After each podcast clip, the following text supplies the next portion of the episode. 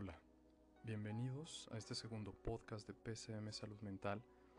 Yo soy Rodrigo, soy psicólogo clínico y soy psicofisiólogo y el día de hoy vamos a hablar de minimalismo digital y mindfulness en tiempos de cuarentena. Pues bueno, primero me gustaría comenzar hablándote un poquito de minimalismo. El minimalismo se conoce como esta habilidad que, que podemos tener, viéndolo como una filosofía de vida, no tanto como una tendencia arquitectónica, a poder ser más con menos. Es decir, el minimalismo se trata mucho de poder soltar, de desapego, que son términos importantes en la psicología, porque en medida que somos apegados a cosas, empezamos a ser personas muy inflexibles. Y justamente cuando hablamos de soltar, eh, desde el minimalismo significa soltar todo aquello que, que no es necesario en nuestra vida. De hecho, mucho de la filosofía de, los minimalistas es aprender a vivir ligeros y a viajar ligeros. Es decir, se dice que cuando te mueras no te vas a llevar nada a tu tumba. Entonces, ¿por qué tener tanto apego a estos objetos físicos? Yo creo que eh, eh, eso es lo que nos enseña mucho el minimalismo, además de poder ser feliz con lo que tienes. Y al tener los objetos que ya tienes o las eh, pertenencias en este plano físico, no necesitas más. Pero desafortunadamente hemos crecido en un sistema que nos ha enseñado que entre más poseas, vales más. Que la imagen que proyectas por las cosas que tengas es lo que te da valor. Y, eso es incorrecto. Es incorrecto porque tú no vales por tener un iPhone, o por estarte tomando el café de Starbucks, o por tener la mejor computadora. Eso no nos da valor agregado, en realidad. Entonces, cuando hablamos de minimalismo, significa desapegarnos y significa aprender a vivir con lo, con lo que realmente tenemos. Mucho del minimalismo, y eso es importante que lo sepas, es que la gente minimalista no está peleada con, con ser, eh, con tener objetos eh, valiosos. Es decir, un minimalista no va a comprarse 25 playeras solo porque cuestan 50 pesos, sino que va a ir y se va a comprar dos o tres playeras que le gusten mucho y el día que esas playeras ya no funcionen, las va a tirar. Aunque le gusten, todos tenemos y también yo creo que me, me uno a esto, un objeto, ya sea un celular viejito, unos tenis que te gustan mucho, una playera viejísima del concierto de hace tres años al que fuiste, y no lo quieres tirar. Y no lo quieres tirar o no las quieres tirar esos objetos porque dices, no, es que me gustan mucho. Y después te ve tu mamá o tu pareja tu esposa tu esposo y te dice, oye, ya tira esa playera, ya tira esos tenis, ya tienen hoyos, ya están horribles. No, no, no, no, no, son mis tenis de la buena suerte, ¿no? Con tu playera con hoyos que parece indigente, ¿no? ¿Por qué nos es tan difícil soltar? Y es por el apego que generamos a estos objetos.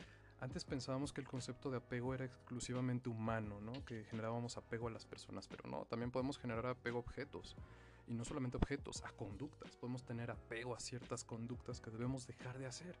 Entonces el desapego dentro del minimalismo es algo que debemos entender mucho. Ahora, si pasamos a minimalismo digital, cambia un poquito la cosa. De lo que estamos hablando en minimalismo digital, nos referimos justamente al poder soltar el uso de las tecnologías. Es decir, hoy día entendemos que tenemos demasiados dispositivos, Conforme avanza la tecnología parece que nosotros, los usuarios, nos convertimos en meros operadores de pantallas y administradores de notificaciones, ¿eh? siempre pendientes, siempre pendientes a ver cuántas notificaciones tienes, a ver cuánto te llegó, este, fíjate qué tan condicionados estamos, y de ahí más adelante me voy a, ir al mecanismo de recompensa, qué tan condicionados estamos que las notificaciones, al mero estilo pavloviano, debes saber que Pavlov fue alguien que desarrolló una teoría con base en, observar que sus perritos este, salivaban cada que les daba de comer y entonces él relacionó que, cuando él podía darles de comer pero tocaba una campana, el perro asociaba el sonido de la campana con, la alimentación y entonces salivaba, eh, le daba hambre, ¿no? Entonces, e, esa, ese sonido de la campanita, que de hecho en los celulares todos tienen el icono de las notificaciones, es una campana. Quiero que te des cuenta que estamos condicionados de una manera muy pavloviana, como ese perrito que cada que escuchaba la, campanita entendía que venía el alimento, pero cada que escuchamos eh, la notificación entendemos que tenemos que atender al celular, ¿no? Entonces, minimalismo digital hay que entenderlo primero desde lo necesario y lo que ya no es necesario utilizar. Estamos en, un tiempo presente donde tienes el celular inteligente, la tableta, la pantalla, la computadora, este, el reloj inteligente, no sé si ya lo dije, la tele inteligente, el dispositivo Alexa, y, aquellos que tienen hasta marcos de fotografías que conectan y la fotografía va cambiando cada determinado tiempo. O sea, date cuenta que tantos dispositivos digitales tenemos. ¿Es necesaria tanta tecnología? O sea, yo me pregunto en realidad si es necesario tener tanto, ¿no? Y de repente sale el nuevo iPhone y ya todo el mundo quiere comprarlo aunque cueste 35 mil pesos y no tengas dinero ni para arreglar tu carro, pero eso sí, vas en el camión con tu iPhone XR, no sé qué sea ahorita. Entonces hay que darnos cuenta que tanto estamos sacrificando por el uso de las tecnologías. Por ahí leía un artículo que decía, todos los coches que te puedes comprar por el precio de los celulares de más gama alta, ¿no? Y dices, ahí es donde se desproporciona un poquito que eh, hace 30 o 40 años el paradigma era distinto, ¿no? Eh, la tele era la que producía contenido y nosotros lo consumíamos a través de la tele. Ahora el contenido lo hacemos nosotros y lo consumen otras personas. Simplemente este podcast es un ejemplo de ello. Pero ¿qué pasa, por ejemplo, en cuanto a el, paradigma actual?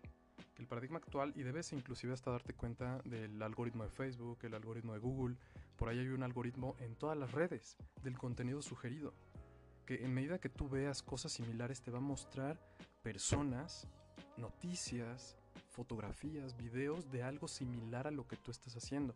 El algoritmo de, de, Google es yo tengo la respuesta a todo y el algoritmo de Facebook es yo eh, te voy a sugerir cosas que quieres ver, ¿no? O, te voy a sugerir. Y eso mismo pasa en Netflix, ¿no? Eh, pasa lo mismo que tú estás viendo algo en Netflix y si veías películas de vampiros te pone otras tres de sugeridas. Porque viste entrevista con el vampiro, te sugiero estas. Y no necesariamente quieres verlo, ¿no?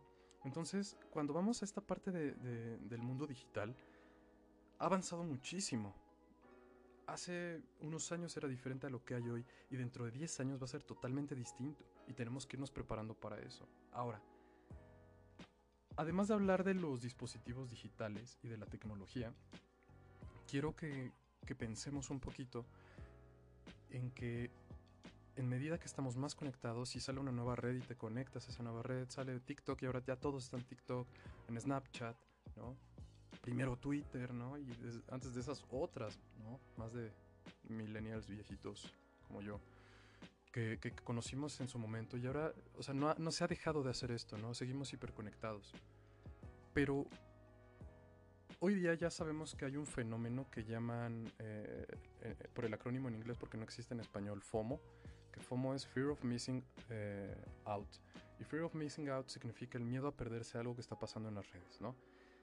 Eso mm, es el mecanismo que nos lleva a estar checando a cada ratito el teléfono para ver si ya no subieron algo importante, a ver si no publicaron algo, ¿no? Y, y ese, ese como necesidad está siendo alimentada por este mecanismo de recompensa, que ahorita te voy a hablar un poquito sobre él.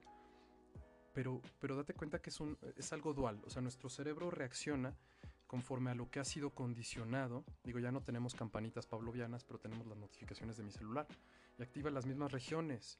Eh, pero ya iremos en su momento a eso. Eh, ¿Por qué es importante que sepamos esto? Porque nosotros, así como nos enfermamos del uso de la tecnología, podemos curarnos y podemos empezar a liberarnos de tantos dispositivos y de tanta tecnología si somos lo suficientemente, eh, ¿cómo decirlo?, conscientes de esto. Y de ahí nos jalamos este término de mindfulness.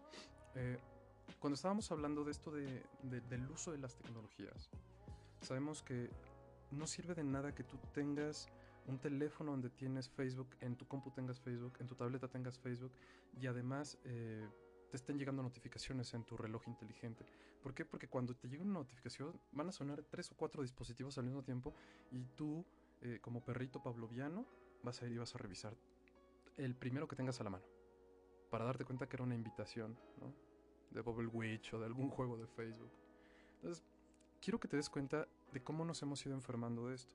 Por el otro lado, la tecnología yo creo que es algo que en este momento está salvando a muchos en estos tiempos de cuarentena que hablábamos.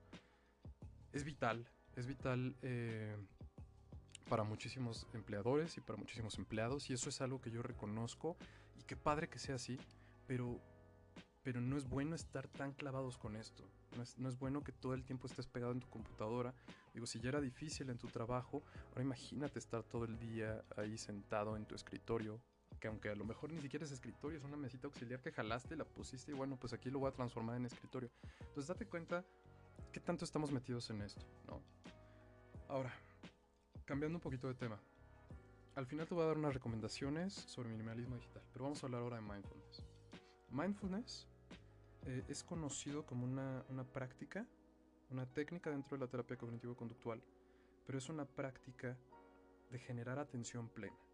Atención plena lo conocemos como el saber, o sea, y te lo voy a decir de una manera muy simple el poder estar conectado con nuestro momento presente sin juzgarlo y sin estar pensando en otras cosas. Es decir, si yo estoy aquí sentado hablando en este podcast, no estoy pensando en lo que voy a comer al rato o si a lo mejor tengo que dar una clase, ¿no? No, o voy a tomar una clase. No tengo que estar pensando en esas cosas. Porque en medida que yo estoy hiperconectado con otras actividades, me desconecto de la principal que es esta, ¿no? Y atención plena significa eso. Tal vez no todo el día estás haciendo atención plena, no puedes estar todo el día eh, zen, ¿no? No, pero sí puedes hacerlo de manera voluntaria y practicarlo. De hecho, los monjes eh, budistas y en el Tíbet se analizó en algún momento haciendo estudios de electroencefalografía cómo era la actividad eléctrica mientras ellos realizaban eh, meditación, cómo era cuando no lo estaban haciendo en un estado basal, digamos, sentado simplemente, y cómo es la actividad de una persona que nunca lo ha hecho. Y los resultados es que eran datos totalmente impresionantes y diferentes. El cerebro de una persona que practica atención plena o mindfulness es muchísimo más organizado cuando hablamos de coherencias, fases, hablando en términos médicos, y, en cantidad de, actividad eléctrica, que en una persona que vive su día a día de manera normal, como tú, como yo, que aparte eh, consumen cafeína, que consumen tabaco, alcohol y otras drogas más. Entonces sabemos que si nosotros no tenemos eh, acciones que puedan apoyar o, o, vamos a decirlo, sí, apoyar o generar esta normalidad en nuestro cuerpo y le metemos estimulantes, vamos a tener una alteración bien compleja de nuestro sistema. Ahora,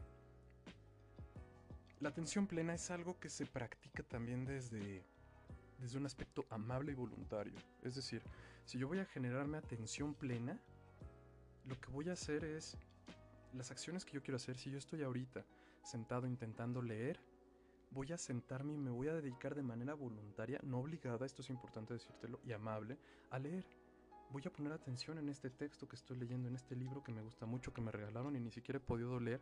Y ahorita tengo el tiempo, pero ¿qué hacemos? Pum, sacas tu celular y Facebook. Vamos a subir el dedo, ¿no? Como decía un paciente mío.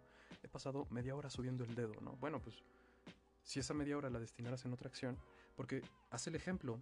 Quiero que ahora que tú estás en tu casa, observes a alguno de tus familiares cuando están en redes sociales y veas cómo está. Y te vas a dar cuenta de algo, que sube el dedo, se queda 10 segundos o menos de 10 segundos y vuelve a subir el dedo. Se queda 10 segundos o menos y vuelve a subir el dedo si no está viendo un video. Al final yo me pregunto, bueno, ok, en ese minuto donde subiste el dedo 6 veces, ¿a qué le pusiste atención? Si te pudiera preguntar tres, las primeras dos cosas que viste, ¿podrías decírmelas? ¿Y qué crees? Mucha gente no. Te dicen, no, es que pasé una hora haciendo exactamente lo mismo. O en Instagram, ¿no? Entonces date cuenta que esto es un mecanismo que entretiene, pero es engañoso porque la verdad perdemos mucho tiempo. Y de ahí viene esto que hablamos de minimalismo digital, empezar a tener el control de nuestro tiempo. Tengo muchísimos conocidos, amigos, pacientes, etcétera, que me dicen no tengo tiempo. Y eso es una falacia. Todos tenemos tiempo. ¿Cómo le harán los grandes empresarios para dirigir, por ejemplo, empresas o los presidentes? o gente que tiene miles de actividades y de repente es como, oye, ¿cómo le haces para hacer tantas cosas? Bueno, es que destino el tiempo a poder hacer actividades específicas y a medir el tiempo, ¿no? Eh, alguna vez yo tenía un paciente que era muy obsesivo y él me decía, ¿sabes qué? Yo este, administro, eh, hay un método, que luego te, diré cómo se llama ese método porque ahorita no me acuerdo. hay un método en el cual divides eh, una hora en periodos y de tal manera que cada periodo vas a trabajar y vas a tener periodos de descanso y periodos de, actividad. Pomodoro se llama este método, el método Pomodoro. Y hay gente que le funciona. Y este paciente implementó en su vida el método Pomodoro y hacía muchísimas más cosas que solo escribir en una lista. Ay, tengo que hacer todo esto, ¿no? Y nunca hacía nada, ¿no? a diferencia de cuando te organizas. Entonces, esta, esta falacia del no tengo tiempo, todos tenemos la misma cantidad de horas. Y hay gente más productiva y gente menos productiva, ¿no? Ahí está la pregunta. ¿Tú qué clase de gente eres? ¿De los productivos o de los improductivos? Y si eres improductivo, pues transfórmalo, vuelve productivo tu tiempo, inclusive ahorita que estás en casa. Y con mucho mayor razón, no te tienes que desplazar, ya no tienes que perder tiempo eh, transportándote, ¿no? Ay, es que en esa hora que yo hacía en el metro, pues leía. Pues lee una hora en tu casa, ¿no? Entonces, vamos, no, no, no es excusa, es a lo que yo me refiero, no pongas excusas. Somos bien buenos para poner siempre excusas para todo, ¿no? Y bueno, em, estamos hablando de mindfulness, atención plena, todo esto debe ser de manera voluntaria. Te voy a poner, em, o te voy a explicar un ejemplo de mindfulness. Cuando tú estás en la playa, te has ido de vacaciones, y estás ahí acostado o sentado en la arena, escuchando a lo mejor a las gaviotas, si es que hay gaviotas, escuchando el sonido del mar, el oleaje, estás escuchando el aire que pasa por las palmeras y, y te llega el olor a sal. Estás completamente relajado y conectado con el momento. Y no estás pensando en tus problemas, estás ahí disfrutando eso. Eso es atención plena. Pero a veces, claro, podemos hacer atención plena ahí porque tenemos todas las variables controladas. Es muy diferente a que estés en tu casa encerrado escuchando la aspiradora, el perro ladrando y aparte a tu sobrinita cantando, ¿no? Porque pues está entreteniéndose. Claro, todos estamos igual. Pero ahí está la diferencia. Cuando nosotros estamos en casa, tenemos que hacer un esfuerzo un poco mayor. Te decía, hay que hacerlo de manera amable, de hacerlo de manera voluntaria. Me voy a enfocar en esto. Me voy a relajar, voy a hacer un ejercicio de yoga, voy a hacer ejercicios de respiración, voy a hacer meditación, voy a buscar una meditación en YouTube. Hay excelentes recursos en todos lados pero la gente no lo hace, no lo busca, ¿no? Y nos estresamos cuando estamos hiperconectados en todos nuestros dispositivos, donde aparte me inscribí para que me estén llegando notificaciones del coronavirus. Entonces estás hecho un mar de nervios, escuchando las noticias, viendo la tele, esperando las mañaneras, viendo el reporte de las 7. Entonces, claro que la gente enloquece. No podemos estar haciendo esto. Tenemos que poner un alto. Tenemos que desconectarnos. Y desconectarnos tiene que ver con el minimalismo digital. Y minimalismo. Aprender a soltar de manera voluntaria. No necesito tener todo conectado voy a reducir el número de dispositivos. Ya hablaremos al final de, los, de las recomendaciones. Y cuando nos enfocamos entonces a hablar un poquito del mecanismo de recompensa, quiero explicarte que nuestro cerebro eh, tiene un sistema que está formado por cinco áreas, que es la amígdala, el núcleo accumbens, un área que se llama tegmental ventral, el cerebelo, la glándula pituitaria, y por ahí se ha hablado de la corteza dorsolateral prefrontal izquierda, que son áreas donde vamos a liberar neurotransmisores como son dopamina, oxitocina, eh, serotonina, que, estos neurotransmisores van a, van a tener una implicación directa, eh, hablando en este tema del mecanismo de recompensa. El mecanismo de recompensa hay que pensar que es eh, un mecanismo que nos permite sentir placer en el cerebro. Y esto se libera en situaciones como tener relaciones sexuales, comer algo delicioso, ir a un concierto, todas aquellas acciones que nos generen placer, vamos a decirlo. Entonces, ¿qué pasa cuando yo tengo una acción que me genera placer? Pues quiero repetirla, porque evidentemente se sintió bien, entonces se sintió bien en el cerebro y se sintió bien en otros lados, sea lo que sea que haya estado haciendo o viviendo. Y eso es lo que pasaba con las drogas. Es decir, antes se entendía, bueno, todavía sabemos que el mecanismo por el cual funcionan las drogas es que generan todos estos cambios neuronales eh, para poderte permitir experimentar una sensación de placer. De ahí venían las adicciones. Pero te voy a decir algo bien interesante, conectándolo con el punto número dos, que es el minimalismo digital. Antes, la tendencia a las drogas se observaba mucho más en, eh, en adolescentes y adultos, sí, pero ahora estamos viendo que los adolescentes y eh, jóvenes adultos ya no están consumiendo tanto drogas, sino están consumiendo dispositivos digitales de manera obsesiva.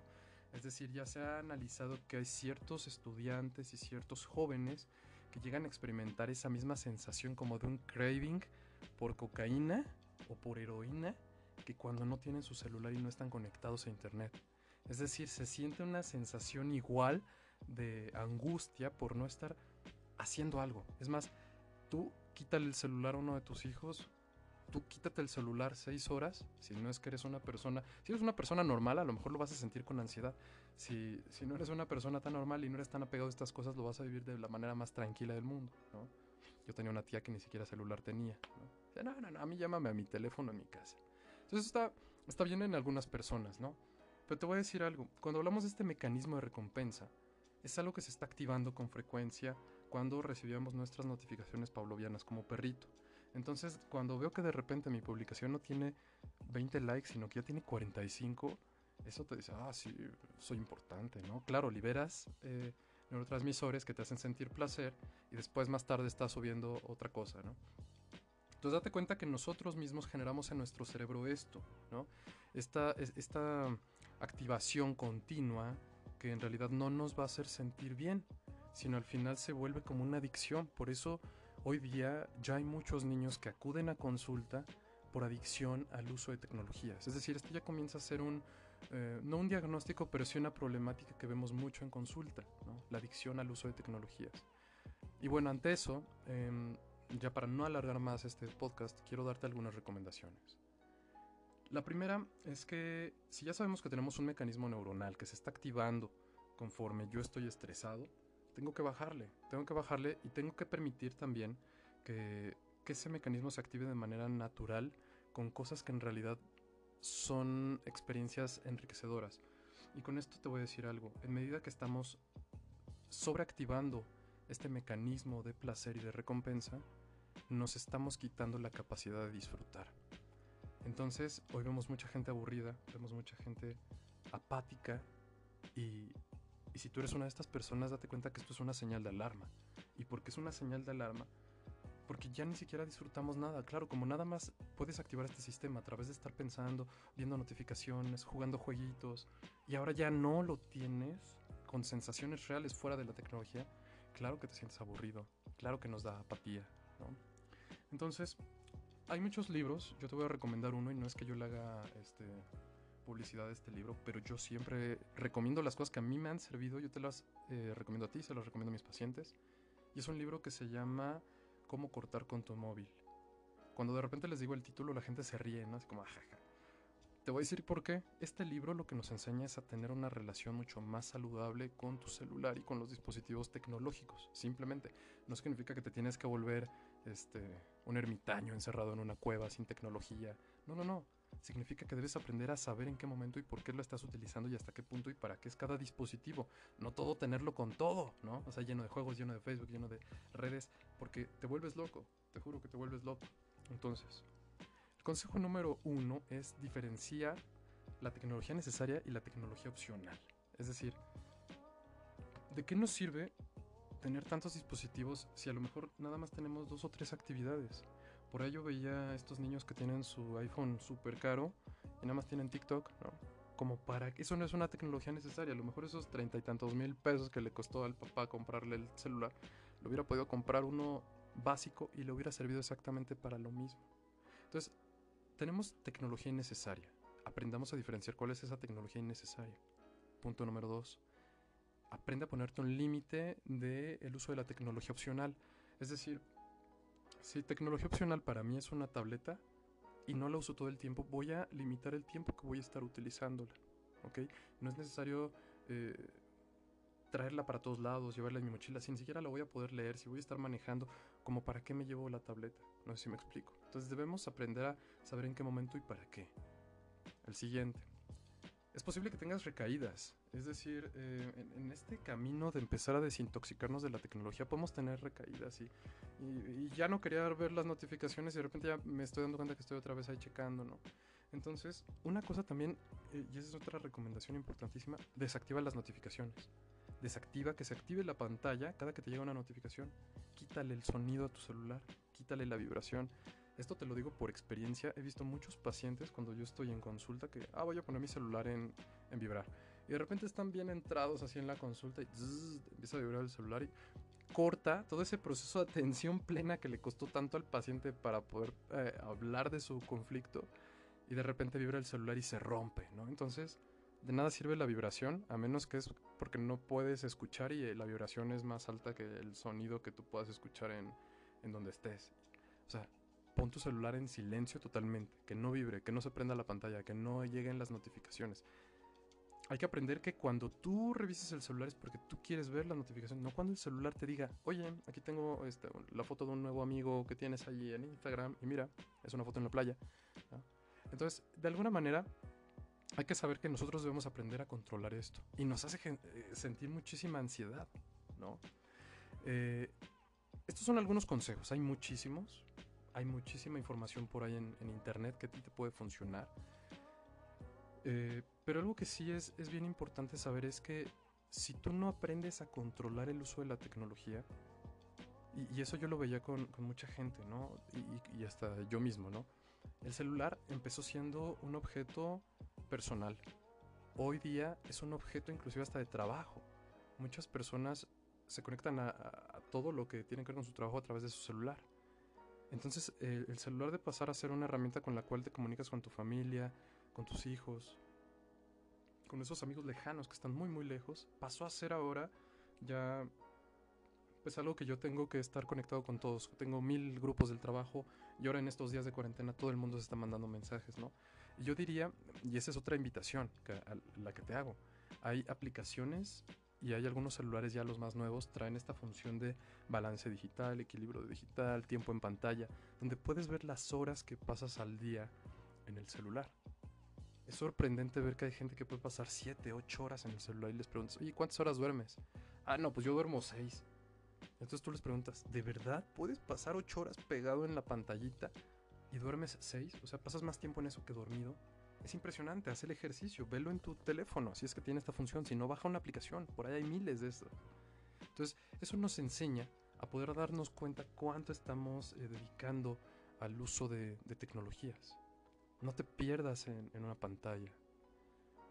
Para cerrar este podcast, te voy a dejar con una reflexión que un profesor mío en la especialidad, eh, eh, él es un profesor de filosofía, nos dijo, él dijo, cada vez tocamos más pantallas y menos piel.